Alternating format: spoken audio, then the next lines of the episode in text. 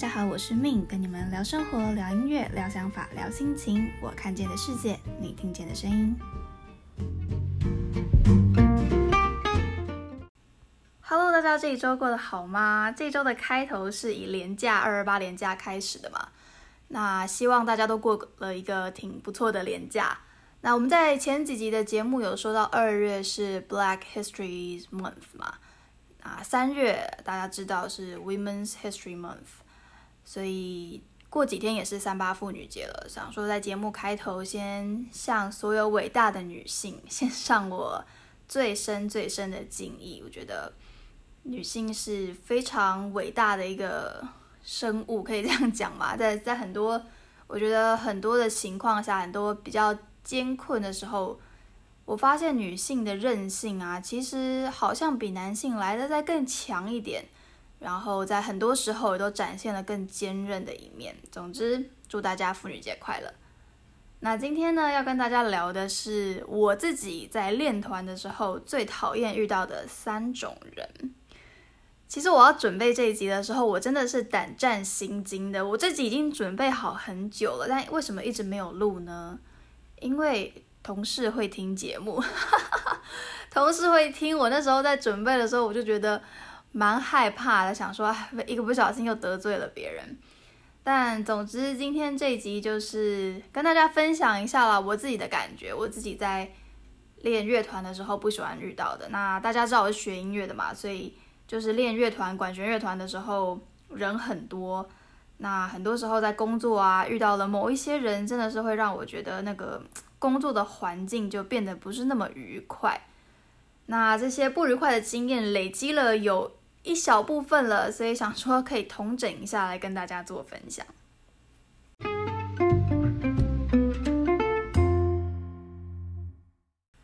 但其实这个主题，我觉得不限于学音乐的。我相信每个人在生活中，在你的职场上都会遇到那些让人翻白眼的同事吧。那因为我是学音乐，所以今天就主要还是 focus 在讲练乐团，在管弦乐团里面工作的时候遇到的哪一些人会让我觉得，呃。真的是毁三观啊！没有到毁三观了，就会觉得呃心气不顺这样子。同时那些让我一秒翻白眼的行为，那我有跟身边的人稍微问了一下，然后再加上我自己的经验，我今天统整出了三个大点。那首先第一点，让我练团的时候真的火气会瞬间上来的是倚老卖老的学长姐。那其实我要说真的，我还没有遇过倚老卖老的学姐，我遇到的学姐都非常的 nice，但是。某些学长真的是非常的喜欢倚老卖老。说到这个，就必须跟大家分享一下我大三的时候遇到的一个故事。那在故事开始之前啊，我先跟大家说明一下，我是学打击乐的。那打击乐的人在管弦团里面是这样的，因为我们乐器比较多，然后我们有比较繁琐的工作要做，所以通常我们都是会提早到开始，呃，排乐器啊，开始做一些舞台上的 setting。OK，那故事是这样的。那个时候是我第一次接到了某一个团的演出。那当时我们这个团是要从台北到别的县市去演出。那坐了游览车到了别的县市的时候，我们一到达那个地点，我一下车，我没有看到跟我同样乐器的人，因为我跟他们坐在不同的游览车，我们有两辆，所以我就在后台找了一下，因为是户外的演出，所以后台就是他那个休息室是舞台两边，它空地非常的大。我就两边都走了，诶，都没有看到我要找的人。我想说，诶，那会不会他们已经上台要开始装台了？所以我就赶快诶走上去。那我上台的时候，的确我看到有两位学长，他们已经在台上了。那状态是刚刚开始要准备装乐器，所以我就理所当然的这样快步走去，赶快帮忙开始装台。那我们装台结束，乐器排好了，我们就开始彩排，开始试音。那这零零总总的这一切都结束了，我们就下台准备要开始吃晚餐的时候，刚刚其中一位比我早上台的学长，他就跟我说：“哎哎哎，妹妹，你过来一下。”就这样把我叫过去，叫我坐下，坐在他对面。然后当时我有点紧张，想说：“哎，学长不晓得要跟我说什么。”但他把我叫过去之后，他也没有马上开始讲话，他是慢慢的点了一根烟，啊，吸了一口烟之后吐了一下，那烟就全部在我脸上，这样他就说。妹妹啊，你知道吗？你这样子不行。他说，我就很紧张，想说，哎，我刚刚有犯了什么错吗？我想，哎，我演奏的时候应该没有犯错。想说，那到底是哪里出了问题？那我还在思考的时候，那学长就继续说：“你知道吗？你身为一个团里面啊，年纪最小的，你就应该要最早到台上去装台。以前我年轻的时候，我都是提早十五分钟上台的。我告诉你，你不懂没关系，我现在教你。”然后他就这样噼里啪啦、洋洋洒洒过了十五分钟，就是在跟我训话，说身为最年轻的，我该如何找到，我该如何表现，我很尊重跟我一起工作的学长姐们。那在他跟我这样子。不要说训话好，我们说对话的十五分钟的过程里面，他的烟啊没有停过，然后几乎每一口都吐在我的脸上。啊，当时其实我是蛮不解的啦，因为我上去的时候你们没有人开始装台嘛，我们游览车同时到的，所以我们就是同时差不多时间上去的。那啊，那位学长他是开车，所以他可能比较早到一点，他可能。真的比较早上台，但是我一下车我就上去了。我心里面想说，哎，我也没有到迟到很久，我也没有说哦，大家在装台，我在旁边玩。但当时我真的很嫩，所以遇到这个状况，我也不知道怎么办，我就坐在那边吸他的二手烟，听他说那些我是如何做错，我身为年纪最小不应该这样子这些话。那其实我的认知是这样子的，既然我们在同一个团里面工作。那装台装乐器这些工作就是我们一起的，这是集乐组的人必须做的事情，这跟年纪一点关系都没有。这跟你比较早到，我比较早到有什么关系呢？今天既然我们在同一个团里面，我们就是同事嘛。那同事我们就是要做一样的工作，所以当下我是蛮讶异的，就觉得哦，竟然学长会因为这件事情会需要跟我对话十五分钟。那总之那十五分钟让我。印象非常的深刻啊，就遇到这种倚老卖老的，我真的哇无法负荷。那后来我跟这位学长还是在同样一个团里面合作了非常多次，但从那次之后，我对于这个人就尽量避而远之，因为后来也听过他许多不同的传闻这样子。那我对于其实资历啊、年纪比我大的老师能一起合作，或者说在同一个团里面一起演奏，我都是很开心的，我都觉得很幸运。那我去年有机会跟一个老师辈的一个学长，他们在同一个团里面，我当时真的哇，在旁边看都觉得学到很多诶，就是你会有很多问题想问他。那我当然也有一些被学长纠正的地方，但那个纠正你的方式啊，真的跟吐烟在你脸上差非常的多。我就说句不好听的话啦，那位 跟我对话了十五分钟的学长，那位在我脸上吐烟的学长，说实在的。在我看来，他真的不怎么样。这虽然年纪是我老师辈的，但他很多的行为跟一些你说演奏也好什么，真的让我很难尊敬他啦。就今天，如果当你的一个分量、你的那个实力都在的时候，你在那边，人家自然而然会敬重你。所以你不需要用这种倚老卖老的方式，你很自然就可以得到别人的尊重。那所以这种倚老卖老的同事，我真的。非常非常的不行，然后我在练团的时候非常害怕碰到这种同事，不晓得大家有没有碰过呢？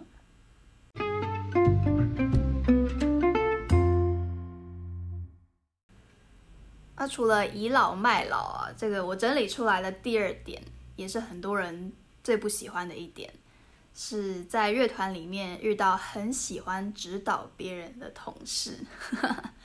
我感觉这个也是各大工作岗位的禁忌吧。遇到这种喜欢指导别人的人，你知道，有些人喜欢指导年纪比自己小的，有些人喜欢指导啊刚好座位在他附近的。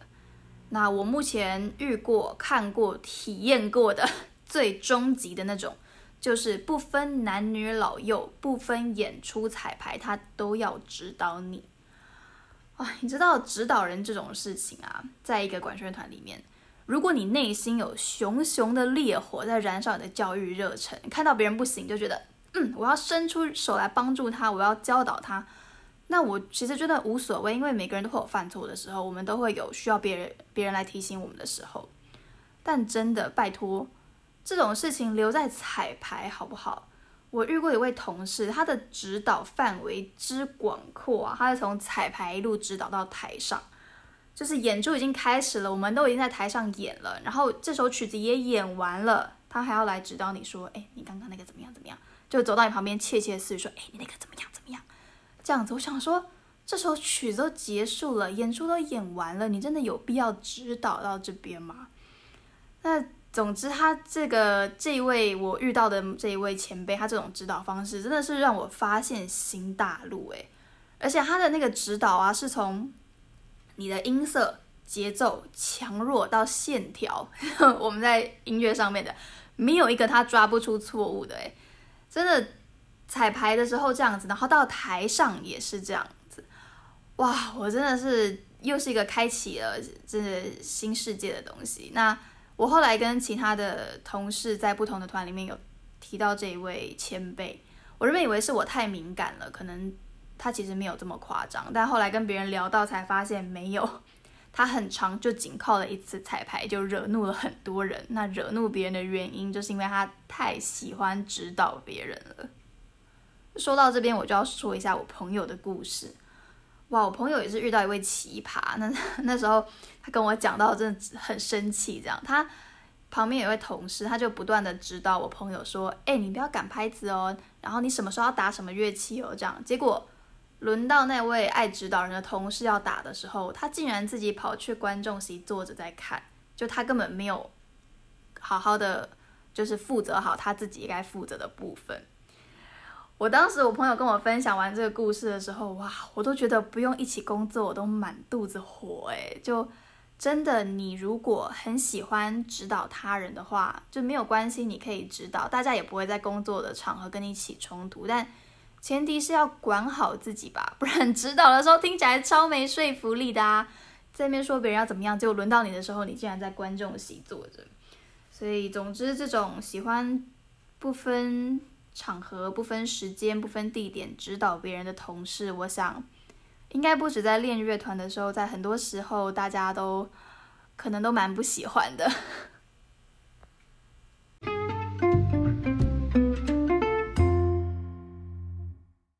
好的，最后来到我们的第三点，那这一点我觉得就蛮局限在管弦乐团里面了。那这是我自己个人最讨厌的一种。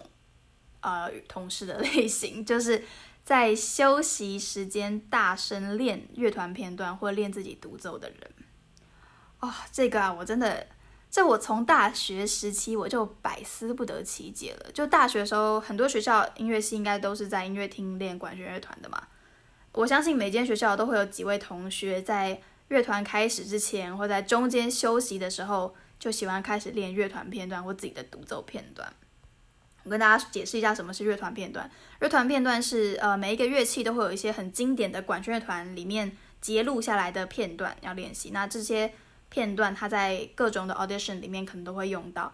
那像打击就有一些片段就是我们说标配啦，就标配的概念，每一个人都要会，每一个人都需要练过的。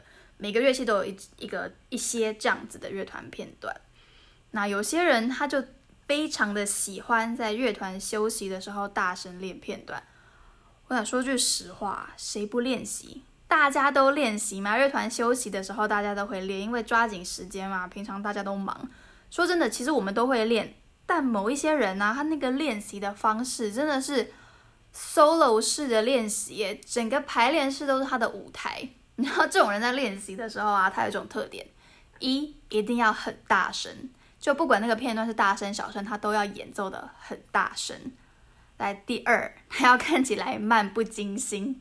什么叫看起来漫不经心？就他打一次之后就会停下来，然后结束的时候就要跟旁边人说他刚刚练习这个片段的时候发生过的故事，这样。所以，如果你发现自己有综合以上这几点，就是练得很大声，然后练完片段打一次之后就要跟别人说这个片段的故事的话，诶，你很可能是，不要说别人眼中，可能是。我眼中那个喜欢在乐团休息时大声练片段的不讨人喜欢同事，其实练习真的不是问题啦，大家都会练习。像我刚刚讲的，这个练习的问题出在它是炫耀式的练习。那我相信这绝对不是只有我遇到，因为有不少人跟我分享了一样的故事。那其实我从大学的时候开始接演出到现在，我遇到的百分之九十九。都是非常非常棒的学长姐，很棒的老师，合作起来非常开心，然后也学习到很多的。在这个接乐团在演出的过程里面，我觉得对我的帮助很大，我成长了很多，就看着旁边年纪比我大的呃学长姐妹，因为我现在还算年轻一辈啦，所以目前都还遇到都是比我大的，有有比我小的，但不多。但每一次我都觉得受益良多，在彩排跟演出的过程里面，但是总有那么几位真的是 让人抓狂。那希望大家遇到的同事都是天使啦。希望大家工作环境都很开心，希望我们都不要成为让人家害怕的同事。我一直相信，只要我自己从一个好的出发点出发，同事也会从好的出发点对我。所以在接演出的过程里面，其实我一直都是秉持着这个心态的，就是我对别人好，别人就会对我好。我当个好的同事，别人也会成为那个好的同事。但这个心态一直以来都是行得通的，一直以来都非常的顺畅，在我接团的过程中，但还是碰到了一两次的钉子，碰到了几位让人觉得有点抓狂的同事。